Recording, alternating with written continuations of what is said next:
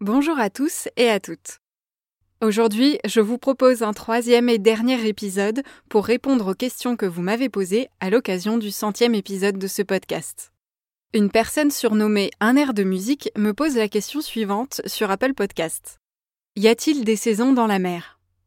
C'est vrai que sur la terre ferme, l'alternance des saisons est très claire en fonction de l'endroit où l'on se trouve. Par contre, il est plus difficile pour nous de se rendre compte de ce qui se passe sous l'eau. Eh les écosystèmes marins des eaux de surface varient eux aussi en fonction des saisons. Prenons par exemple les algues. Certaines d'entre elles vivent uniquement à une seule période de l'année, à la manière des plantes annuelles sur la terre ferme. Les laminaires bretonnes, elles, vivent plusieurs années de suite. Eh bien, elles perdent chaque année une partie de leur lame, l'équivalent de leur feuillage, au mois de juin. Les espèces vont aussi changer de lieu de vie en fonction de la période de l'année.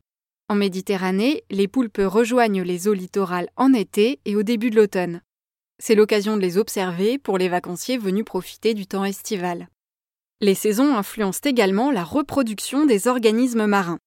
Par exemple, les calmars se reproduisent au printemps et avec un peu de chance, vous pouvez observer à cette période des grappes d'œufs échoués sur les plages, car si les calmars vivent en haute mer le reste de l'année, ils se rapprochent du rivage au moment de pondre leurs œufs.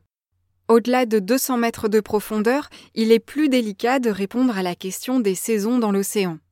Les grandes profondeurs sont des milieux difficiles d'accès et encore très peu connus.